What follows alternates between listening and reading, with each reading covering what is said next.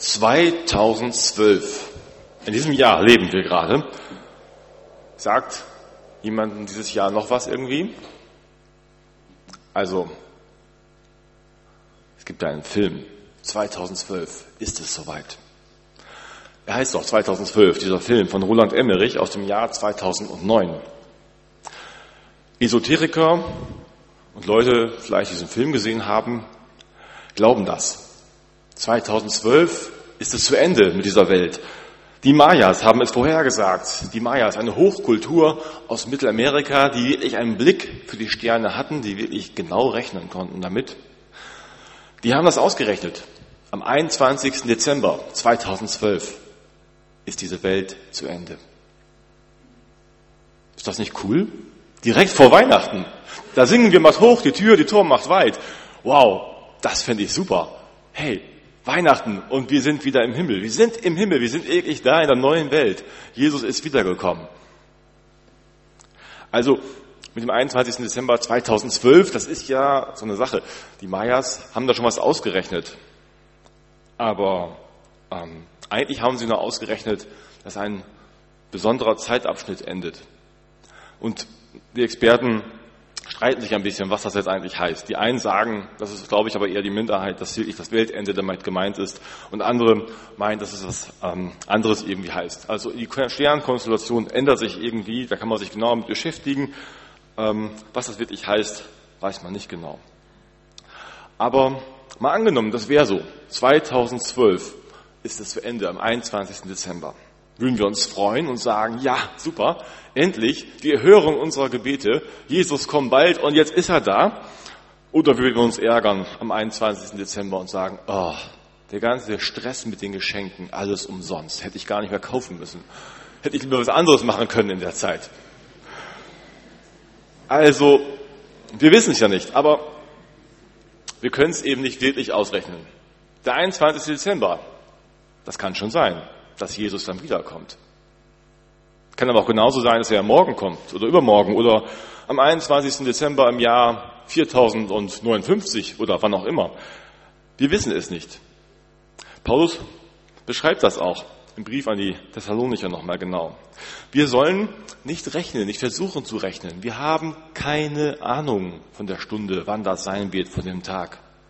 Und viel entscheidender, als den Tag ausrechnen zu können, ist es doch, dass wir damit rechnen, dass dieser Tag kommt irgendwann. Dass wir wissen und fest damit rechnen, Jesus kommt wieder. Den Predigtext lese ich uns jetzt mal in drei Teilen vor, entlang der Predigt. Zuerst aus 1. Thessalonicher 5, die Verse 1 bis 4. Von den Zeiten und Stunden aber, lieber, liebe Brüder, ist es nicht nötig, euch zu schreiben. Denn ihr wisst selbst genau, dass der Tag des Herrn kommen wird wie ein Dieb in der Nacht. Wenn Sie, also die Welt, sagen werden, es ist Friede, es hat keine Gefahr, dann wird sie das Verderben schnell überfallen wie die Wehen eine schwangere Frau. Sie werden nicht entfliehen. Ihr aber, liebe Brüder, seid nicht in der Finsternis, dass der Tag wie ein Dieb über euch komme. Die ersten Christen, die hatten eine ziemlich nahe Erwartung. Also so ähnlich wie bei einer Schwangerschaft. Ja, man weiß ja schon so ungefähr. Ne? Nach ein paar Monaten weiß man, jetzt dauert es nicht mehr so lange, oder nach neun Monaten weiß man, jetzt ist es wirklich bald soweit. Aber ähm, so ist es ja nicht. Die Christen damals haben sich das vielleicht schon so ähnlich vorgestellt, mehr nach wie bei einer Schwangerschaft. Jetzt ist es bald soweit. Jesus ist in den Himmel gefahren und bald ist er wieder da. Wenn Ihnen jemand gesagt hätte, der Kalender der Maya sagt den 21.12.2012 voraus, hätten die gesagt, ihr spinnt. 2012, so lange wird das niemals dauern. Jesus kommt bald. So haben sie das gedacht. Und dann? Dann ist das eingetroffen. Einmal, zweimal, dreimal und vielleicht noch öfter. Dann sind die Ersten gestorben von ihnen. Das haben sie nicht verstanden und sie haben gedacht, wie kann das sein? Jesus wollte doch wiederkommen und jetzt sterben uns die Leute hier weg. Wir haben doch alles gehofft auf ihn und nun sterben sie. Wie geht das zusammen? Für sie war klar, Jesus kommt bald. Und Paulus geht genau darauf ein. Ein paar Zeilen vorher beschreibt er ihnen das und gibt ihnen nochmal Gewissheit und sagt, Leute, das macht nichts. Zuallererst werden die, die gestorben sind, auferstehen und zu Jesus kommen. Und dann kommen alle, die da auch noch gerade leben, wenn er wiederkommt, die werden auch dann entrückt. Macht euch also keine Sorgen. Die anderen kommen sogar zuerst zu Jesus, die sterben. So will er ihnen Gewissheit geben. Wir wissen nicht, wann das ist. Wir müssen uns auch keine Gedanken machen, wenn jemand stirbt. Wir dürfen wissen, er kommt zu Jesus. So beschreibt er jetzt den Tag des Herrn und sagt, es macht keinen Sinn, darüber nachzudenken und rumzurechnen. Wir haben keine Ahnung. Wir wissen nicht, wann er kommt. Wir wissen es nicht mehr als andere und nicht weniger als andere. Wir müssen das aushalten. Wir wissen nichts darüber. Wir müssen es aushalten, dass wir genauso überrascht werden wie der Rest der Welt. Wie Moslems, wie Juden, wie Hindus, wie Esoteriker, wie Atheisten oder was es sonst noch so für Menschen gibt, die alles Mögliche glauben oder nicht glauben. Wir wissen es genauso wenig wie Sie, wann er kommt. Und dann schreibt Paulus weiter, die Welt, die anderen, die Jesus nicht kennen, die werden sich dann vielleicht in einem Moment in Sicherheit wägen. Das Gefühl haben, jetzt habe ich Frieden, jetzt ist keine Gefahr. Und in so einem Moment, dann wird es sie erwischen. Können Sie sich sowas vorstellen? Ein Moment, in dem wir das Gefühl haben oder Menschen das Gefühl haben, jetzt ist Frieden in dieser Welt, jetzt ist keine Gefahr in dieser Welt. Ich kann mir das gar nicht vorstellen. Ich glaube nicht, dass es irgendwann in dieser Welt wirklich Frieden geben wird, wirklich keine Gefahr geben wird, bevor Jesus wiederkommt. Das ist letzten Endes nur eine Illusion, ein fauler Frieden vielleicht, den Menschen sich davor machen. Frieden auf Kosten anderer, keine Gefahr, weil man sich vielleicht mit ganz vielen Waffen vor Gefahr gewappnet hat. Ein fauler Frieden. Und dann kommt der große Schrecken. Der Tag des Endes kommt.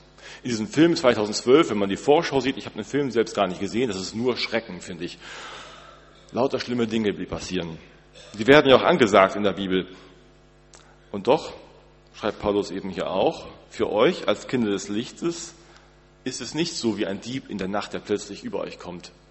Denn wir, wir gehören zu Jesus. Wir dürfen uns freuen auf diesen Tag. Ja, wir wollen ihn geradezu herbeibeten, diesen Tag, dass er kommt. Möchte weiterlesen aus den nächsten Versen. Fünf bis sieben. Denn ihr alle seid Kinder des Lichtes und Kinder des Tages. Wir sind nicht von der Nacht noch von der Finsternis. So lasst uns nun nicht schlafen wie die anderen, sondern lasst uns wachen und nüchtern sein. Denn die schlafen, die schlafen des Nachts und die betrunken sind, die sind des Nachts betrunken. Im ersten Lied eben kam das so toll vor. Da dachte ich schon, brauche ich gar nicht predigen. Sönke Wiese singt einfach nochmal. Ähm, ja, Herr, komm bald wieder. Singen wir laut. Wir haben es eben auch gesungen. Wir warten auf dich und denken doch vielleicht leise, jetzt noch nicht ein bisschen noch warten. Jetzt soll es noch gar nicht so weit sein. Sehnen wir uns wirklich nach diesem Tag? Rechnen wir wirklich damit, dass dieser Tag alles zum Guten bringt, Heil bringt? Sehnen wir uns danach und rechnen wir mit diesem Tag, dass er tatsächlich kommt, ob am 21. Dezember oder an irgendeinem anderen Tag? Wir Menschen warten schon so lange auf den Tag. Schon 2000 Jahre sind vergangen, nicht ganz, seitdem Jesus in den Himmel gefahren ist und wiederkommen wollte. Lange warten kann ganz schön müde machen. Wer schon mal lange warten musste und eben nicht wusste, bei einer Geburt weiß man ja so ungefähr noch, wann es ist. Wenn man gar nicht weiß, kommt der Zug heute noch oder nicht, ja, ich habe gehört, er soll kommen, ja, dann wartet man, wartet man und irgendwann wird man ungeduldig und rechnet vielleicht gar nicht mehr damit. Warten kann richtig müde machen. 2000 Jahre warten auf das Wiederkommen Jesu oder vielleicht wartest du, warten sie auf was ganz anderes, dass Jesus endlich etwas im Leben verändert, dass er endlich Heilung schenkt, dass er endlich eine Last nimmt und scheinbar tut Jesus nichts, obwohl er doch helfen wollte und gesagt hat, er hört unsere Gebete. Warten kann richtig müde machen. Die Gemeinde in Thessalonich wird von Paulus gemahnt, gemahnt zur Wachsamkeit. Sie sollen wachen und nüchtern sein. Sie haben ihre eigenen Bedrängnisse, Verfolgung vielleicht auch schon ein bisschen. Und dann sterben die ersten Christen. Sie haben viele Fragen. Wie kann das alles sein? Fangen vielleicht ein bisschen an zu wanken in ihrem Glauben. Können wir wirklich uns verlassen auf dieses Wort? So sagt Paulus, seid wachsam, seid nüchtern und Das sagte uns dann über 2000 Jahre später. Was heißt das für uns, wach und nüchtern zu sein, wo wir noch viel länger warten, unsere ganz eigenen Fragen haben? Sind wir wach und nüchtern? Ganz ehrlich, letzte Woche haben wir in den Bibeltagen ganz viel vom Aufbruch gehört, von Thorsten Rievesel. Aufbruch, Liebe. Und wir haben Thorsten Rievesel wirklich Begeisterung abgespürt, wie er erzählt hat, selbst aus einer Aufbruchstimmung herauskommt. Aber sind wir in Aufbruchstimmung oder ist bei uns eher Müdigkeit, Trägheit da? Ich nehme uns eher so wahr, dass wir müde sind, auch wenn ich am Mittwoch denke an den Mitarbeiterforum. Wir sind eine müde Gemeinde. So empfinde ich uns. Sind wir betrunken und schlafen wir, würde ich sagen, nein, wir schlafen noch nicht und wir sind auch nicht betrunken. Aber so ganz nüchtern vielleicht auch nicht. Was ist das, was uns vielleicht müde macht als Christen heute? Hier in Barmstedt auch. Vielleicht sind das Krankheit. Krankheit, wo wir schon lange beten und es ist noch nichts passiert. Vielleicht sind es Lasten, die wir irgendwie anders mit uns herumschleppen, die uns müde machen, weil sie Kraft kosten. Wir lange beten und auf Wunder warten, aber erfahren kein Wunder. Das kann müde machen. So sagt es ein Psalmbeter im Psalm 6, ich bin müde vom Seufzen.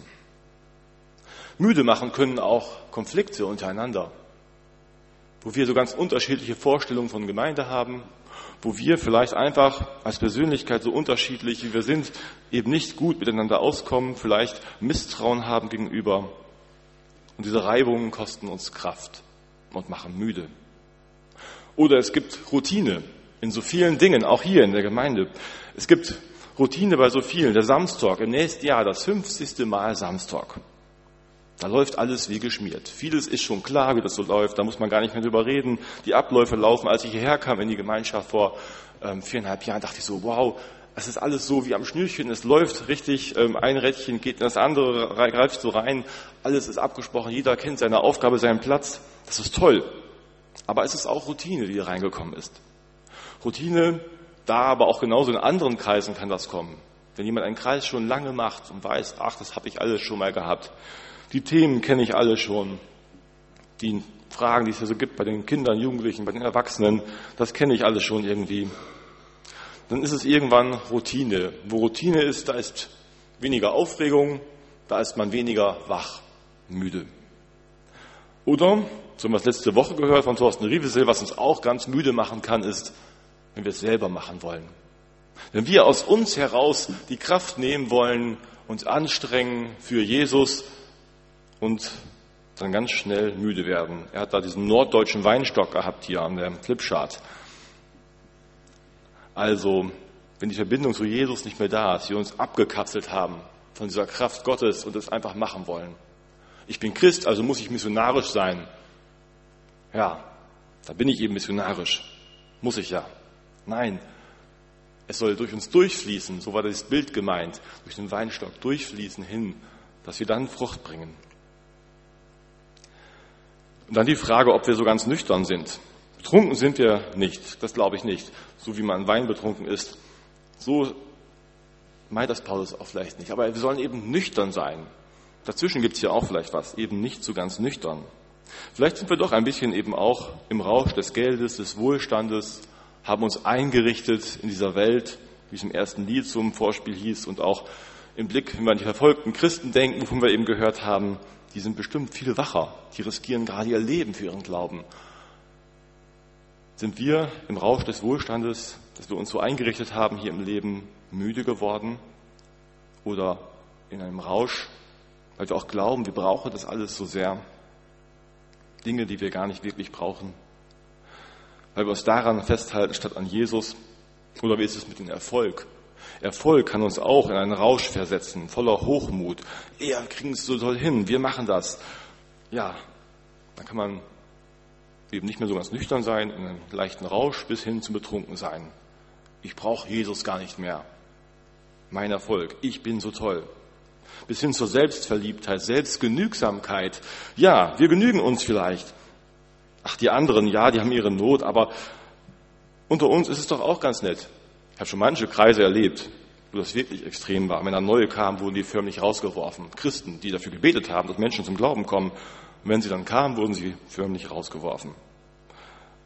weil sie anders waren, weil sie irgendwie nicht so waren, wie wir das dachten, weil sie genauso, wenn sie kommen wollten, dann sollten sie auch so sein, wie wir uns einfügen. Selbstgenügsamkeit. Reicht es nicht? Ist es nicht so auch ganz nett, wenn wir so zusammen sind unter uns? Da kann man auch einen Rausch bekommen von der schönen Gemeinschaft miteinander. Ja, und dann gibt es so eine ganz, ganz fromme, geistliche Trunkenheit. Luther nennt das Schwärmertum. Schwärmertum, da schwärmt man von Idealen, von irgendwelchen Dingen, die völlig irreal sind, die überhaupt nicht nüchtern sind. Da schwärmt man von einer Gemeinde, die man sich wünscht, die wird es hier auf der Erde eben nie so geben. Da schwärmen Menschen von Dingen, wie zum Beispiel dem Tag des Herrn, der kommt und fange an zu rechnen. Da schwärmen Leute und erzählen Dinge, die überhaupt nicht mehr in der Bibel stehen und überhaupt nicht zusammenpassen mit dem, was Gottes Wort sagt. Schwärmertum.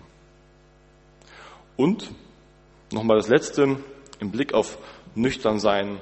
Wenn ich zum Arzt gehen muss, dann soll ich ja auch nüchtern sein. Für eine Blutabnahme zum Beispiel. Das heißt dann ja nicht nur, dass ich jetzt kein Alkohol getrunken haben soll, sondern dass ich vorher auch noch nichts gegessen habe. Vielleicht sind wir manchmal in diesem Sinne auch einfach satt, übersättigt. Da habe ich schon so viele Predigten gehört, so viele gute Bücher gelesen, so viele Kongresse besucht und, und, und. Und doch kommt irgendwie nichts mehr an, was mich verändert. Scheinbar ist da einfach nur Sattheit. Da ist kein Appetit mehr. Keine Offenheit mehr für das verändernde Wort Gottes. Sattheit kann auch müde machen. Empfinden wir uns so als müde, jeder für sich? Was macht sie, was macht dich müde? Was ist das da? Ganz konkret, deiner eigenen Situation.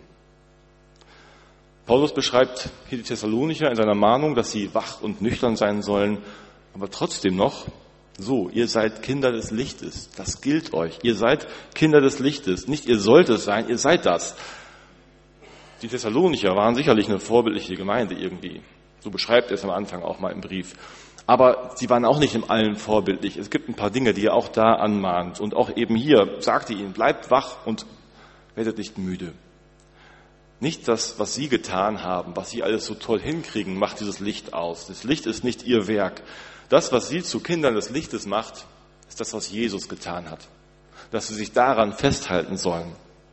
Jesus hat es hell gemacht in der Welt, hat es hell gemacht durch seinen Tod am Kreuz, dass er uns rettet und Licht gibt bis hin zur Ewigkeit, über den Tag des Endes dieser Welt hinaus. Daran dürfen wir uns festhalten, davon dürfen wir uns erleuchten lassen als Kinder des Lichtes, die Thessalonicher und wir. In all dem, was uns müde und träge macht, dürfen wir uns festhalten und sagen, und das gilt mir. Darum will ich nicht einschlafen, Darum will ich mich festhalten. Ich bin ein Kind des Lichtes und ich brauche mich nicht fürchten für den letzten Tag dieser Welt. Ich darf mich freuen, weil Jesus dann alles heil macht und alles Leid am Ende nimmt. Der letzte Punkt. Glaube, Liebe und Hoffnung. Die letzten Verse aus dem Text.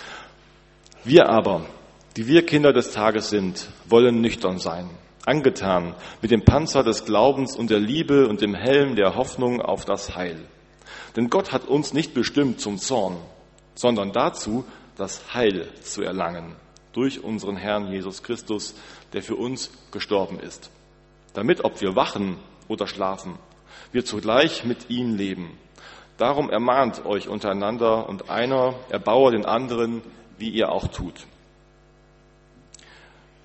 Wie geht das nun, wach zu bleiben? Im Vers 8 ist ein entscheidendes Wort wollen wir? Er schreibt es hier. Wir wollen nüchtern sein. Wir müssen es wollen. Was wollen wir? Wollen wir einschlafen? Wollen wir uns dem Rausch der Müdigkeit, dem Suff, der trägen Sattheit hingeben oder wollen wir wach und nüchtern sein? Es kommt darauf an, was wir wollen. Wollen wir aufbrechen? Paulus beschreibt hier dieses Nüchternsein jetzt nochmal mit drei Begriffen oder mit zwei Kleidungsstücken.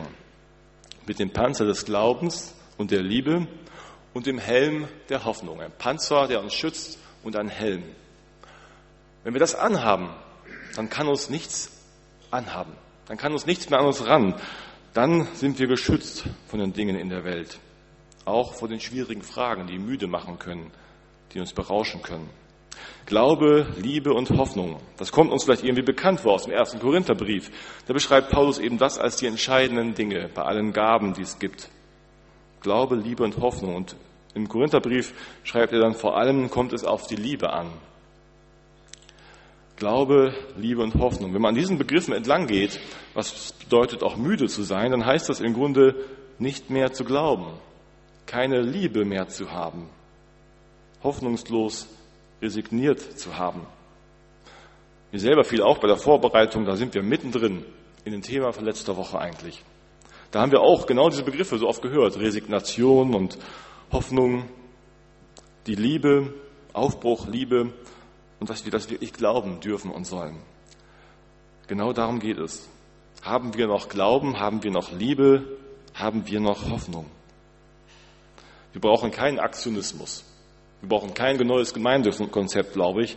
Keine Superhelden, die jetzt kommen würden und sagen würden, wir machen jetzt alles hier ganz toll. Wir brauchen Glaube, Hoffnung und Liebe. Füreinander, für die Menschen, für uns.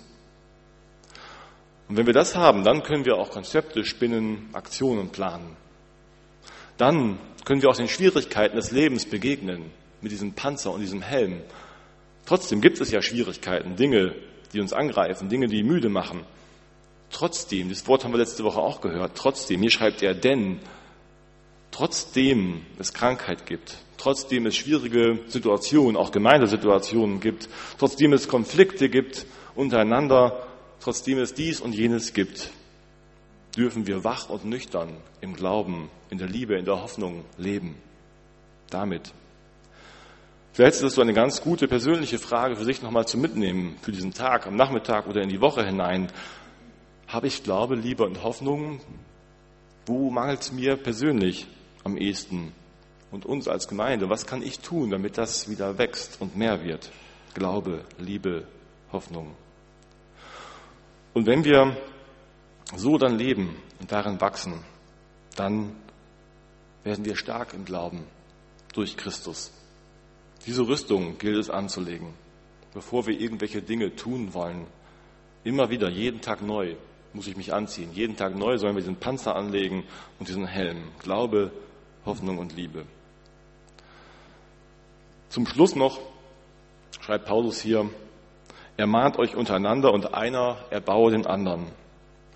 So geht es also nicht darum, dass jeder für sich jetzt sorgt, diesen Panzer anzulegen, diesen Helm aufzusetzen, sondern dass wir auch füreinander sorgen darin, dass wir einander helfen, einander ermahnen und erbauen. Das ist mein Traum für unsere Gemeinschaft, für uns Christen überhaupt. Dass wir uns nicht bekriegen und gucken, was macht der andere falsch, uns distanzieren voneinander, sondern dass wir zusammenfinden. Dass wir uns nicht gegenseitig runterziehen und sagen, was wieder alles schlecht lief, dass wir uns nicht gegenseitig kritisieren und schlecht machen, nicht gegenseitig was vorjammern, sondern uns hochziehen. Dass wir uns gegenseitig anspornen, ermutigen, erbauen, dass wir so einander wahrnehmen. Da darf auch einer Not klagen, dass wir das ernst nehmen und demjenigen zuhören. Über die Not, über die Freude genauso, dass wir den anderen dann trösten oder uns mit ihm freuen. Einander wirklich zuhören und wahrnehmen. Dass wir uns einander Danke sagen bei dem, was gut läuft, dass wir uns einander ermutigen und sagen, hey, du kannst das und ich helfe dir, ich unterstütze dich darin. Ich glaube, dass das gelingen kann. Oder dass wir auch einander verzeihen, wie Christus uns verziehen hat. Und, und, und. Könnte man die Liste noch weiterführen. Dass wir so einander erbauen und ermahnen. Ermahnen, das heißt eigentlich vom Griechischen auch ermutigen, ein seelsorgerliches Ermahnen, ein Ermahnen in Liebe ist das. Heißt auch trösten, genauso. So sollen wir auch einander helfen, dass Glaube, Liebe und Hoffnung wächst. Angefangen im Vorstand, weiter in den Mitarbeiterkreisen, in den Teams, in den Hauskreisen, wo wir miteinander unterwegs sind, dass wir da einander erbauen, einander anspornen darin und aufbauen, damit wir zeichenhaft leben können als Kinder des Lichtes in dieser Welt mit Leuchtkraft aus Glaube, Liebe und Hoffnung. Siehe, jetzt, jetzt ist die Zeit der Gnade, siehe, jetzt ist der Tag des Heils. Amen.